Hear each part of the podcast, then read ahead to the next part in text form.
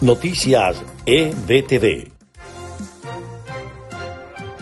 Estas son las noticias más importantes de Venezuela, Estados Unidos y el mundo a esta hora. Alex Saab se declarará no culpable en los cargos de lavado de dinero cuando sea presentado el lunes en Estados Unidos, aseguró a Reuters su abogado Henry Bell.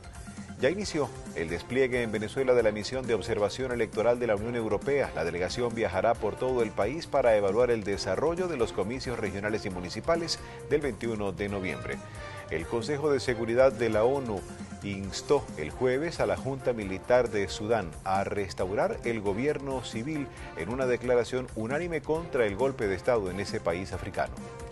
El exmandatario argentino Mauricio Macri se presentó el jueves por primera vez ante la justicia para rendir declaración indagatoria en una causa por presunto espionaje, pero la audiencia fue suspendida.